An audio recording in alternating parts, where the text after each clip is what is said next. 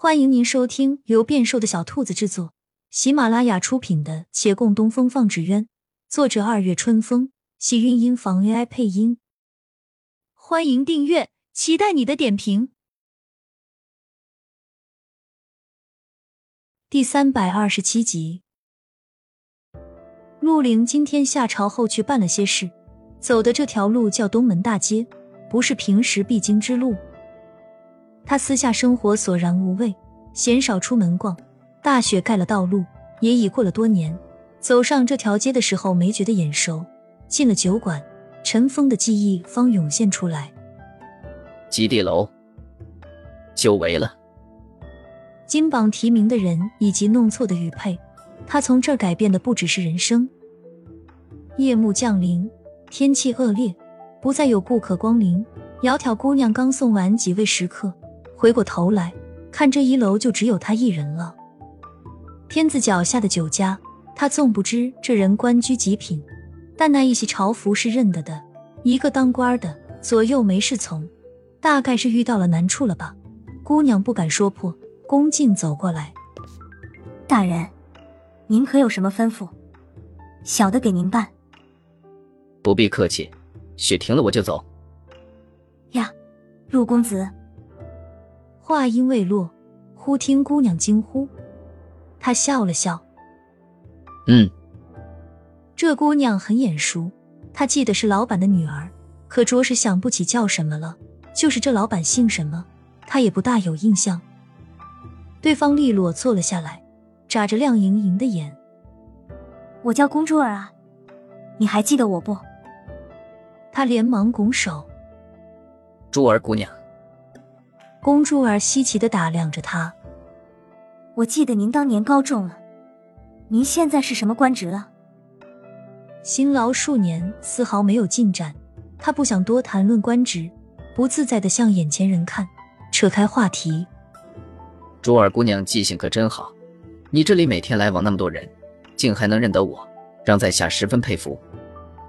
珠儿成功被他转移了注意，笑道：“旁人我是记不住的。”但你们这几位，我印象深刻的很。谁叫你们都与月公子有关系呢？他想了一下，不确定的问：“你在说我大师哥月兰？”说完又自嘲：“被逐出师门的人，现在还有资格来称一声大师哥吗？”“对啊，对啊。”他还好吗？珠儿连连点头。他迟疑了一下：“应该。”挺好的。一入京师，他并不比眼前这位见月兰的次数多。又盯着女子看了须臾，他已然看破，笑道：“原来你对他这般念念不忘啊！”珠儿轻轻一叹，大方承认：“是啊，我对他一见倾心，可到底是没有缘分。他心有所属，我如何争取，也断然不会有机会。”只能作罢了。陆凌本没有十分用心听他说话，而这一句叫他来了兴致，坐正身子问：“你说他心有所属？”他们一并来京师入住在这级地楼，已是七年前了。七年前月兰有心上人，怎么从来没听说过？而且既然那时就有了，怎的这七年从来没亮过相呢？怕是还没开始就无疾而终了吧？不知是哪家女子隐藏的也太好了。珠儿继续叹气：“对啊，你不知道吗？不应该啊，你们不是很熟的吗？”我当真不知。难道你知道那女子是谁？这真是奇了，连你都知道，我竟毫不知情。你说上一说。他很好奇，什么样的女子会入月兰的眼？这人平日里只围着师傅转。哪来的机会与其他姑娘相处的呢？珠儿瞪大眼睛，那女子不就是你们师傅吗？你怎会不知？什么？他的笑意一僵。你们师傅洛长青啊，这个人我可是一辈子都不会忘。月公子看他的眼神，哼！我跟你讲，这可不是我瞎猜的。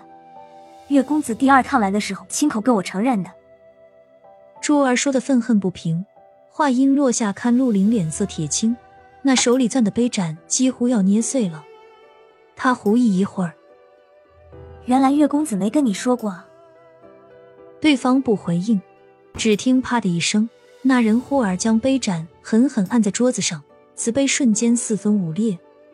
珠儿惊了一跳，陆公子，大人，月公子他可能是害羞才没告诉你，这也不是多大的事儿，你犯不着生气啊。不是多大的事儿，他竟对师傅存着这般心思，这样看来还不知存了多少年，简直无耻至极。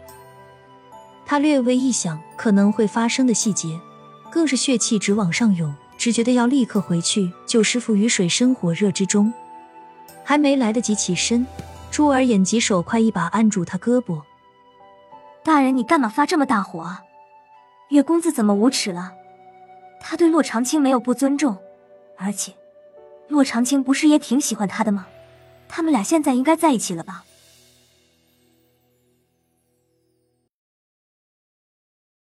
亲亲小耳朵们，本集精彩内容就到这里了。下集更精彩，记得关注、点赞、收藏三连哦，爱你！